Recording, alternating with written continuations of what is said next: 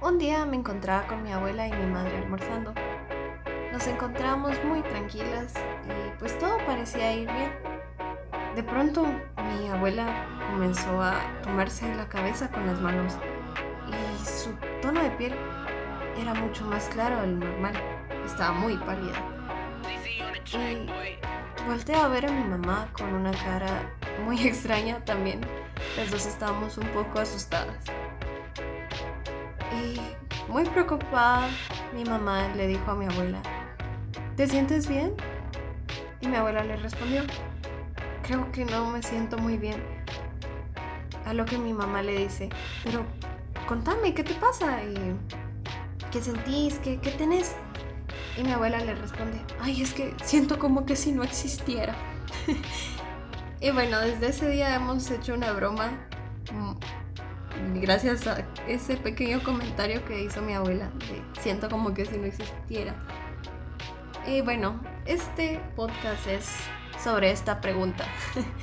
bueno, la pregunta es, ¿por qué existimos? ¿Para qué existimos? ¿Cuál es el sentido de la vida? Y en realidad hay muchas respuestas diferentes, así que yo hablaré de lo que yo pienso y de qué es lo que siento al preguntarme esto o al responder a esta pregunta. Bueno, ¿y por qué nos lo preguntamos? Hay muchas cosas como el platonismo, el aristotelismo, el cinismo, el sirenalismo, el liberalismo, el, el existencialismo y demás cosas que responden a esta pregunta. Pero en realidad, yo creo que nos lo preguntamos cuando estamos en un momento muy frágil en nuestra vida, cuando nos sentimos miserables, cuando nos sentimos tristes, cuando creemos que nada vale la pena. Creo que en ese momento, hasta que llegamos a ese punto de la vida, es que todos nos podemos preguntar cuál es el sentido de la vida. Víctor Frankl nos hizo una valiosa opinión. No le preguntéis a la vida qué tienes que darme, sino a quién puedo servir. Entonces, ¿cómo le damos sentido a la vida? Pues yo creo que primero debemos orientarnos correctamente por ejemplo, en la pandemia creo que nadie se la esperaba. Muchas personas iban de fiesta, muchos trabajaban, todos teníamos que salir y de pronto quedamos bajo un toque de. ¿Y qué fue lo que pasó cuando estuvimos en el toque de queda? Pues muchos nos quedamos con nuestras familias o nos quedamos con alguien que considerábamos nuestra familia. Y ahí fue algo muy complicado porque pues siempre convivimos muchísimo con nuestra familia, pero no todos los días durante siete días a la semana. Entonces, lo primero que tenemos que hacer es tener una comunicación y un encuentro con estas personas. Al comunicarnos con alguien que amamos o con alguien que no amamos incluso, en el trabajo podría ser, en el colegio, en la universidad, al comunicarte con alguien puedes comprender lo que está pasando y puedes llegar a tener empatía con esas personas. Entonces tenemos que comprenderlos y tener una empatía que nos permita ponernos en los zapatos de los demás y entender todo lo que pasa por su mente.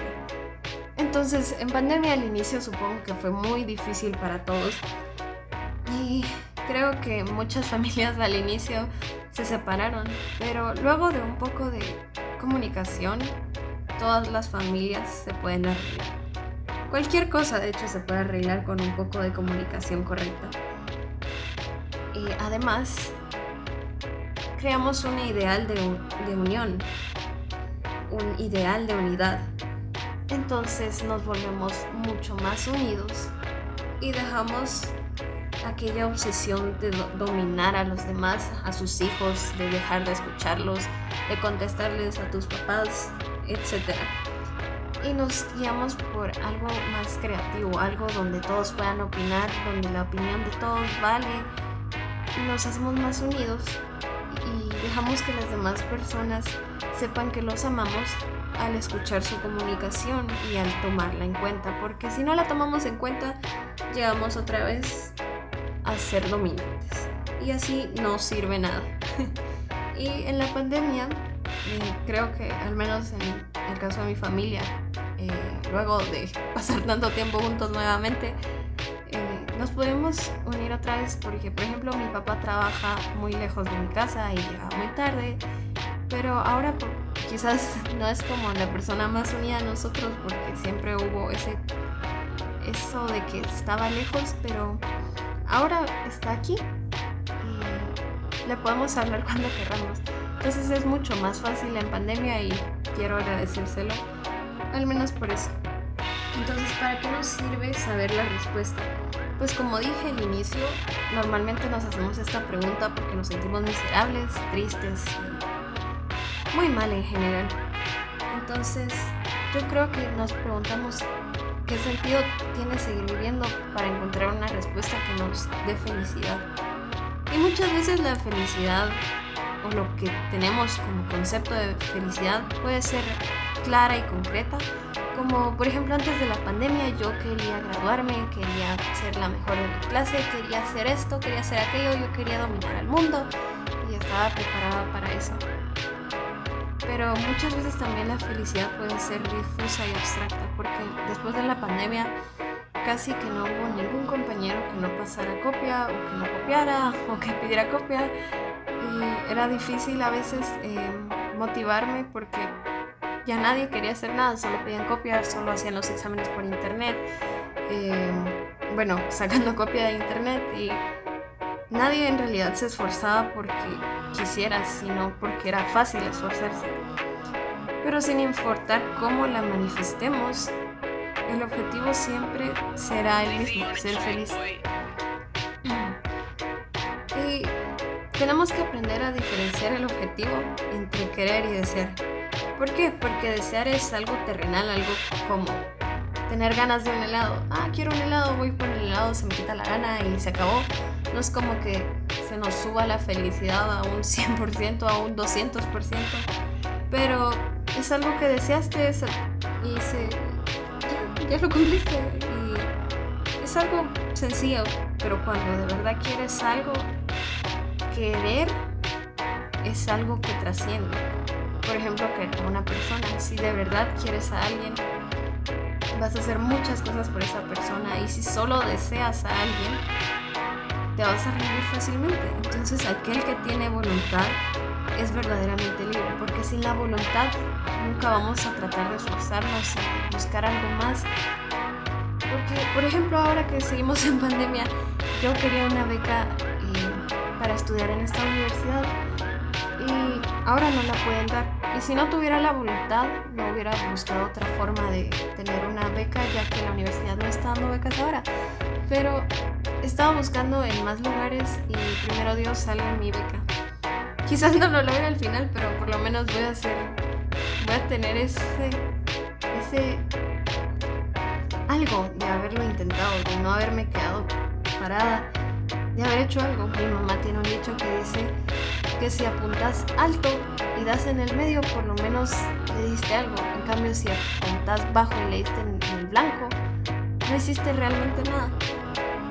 Entonces, para mí, la voluntad, el sentido o lo que sea, lo que le da sentido a la vida, es eso, el ser feliz.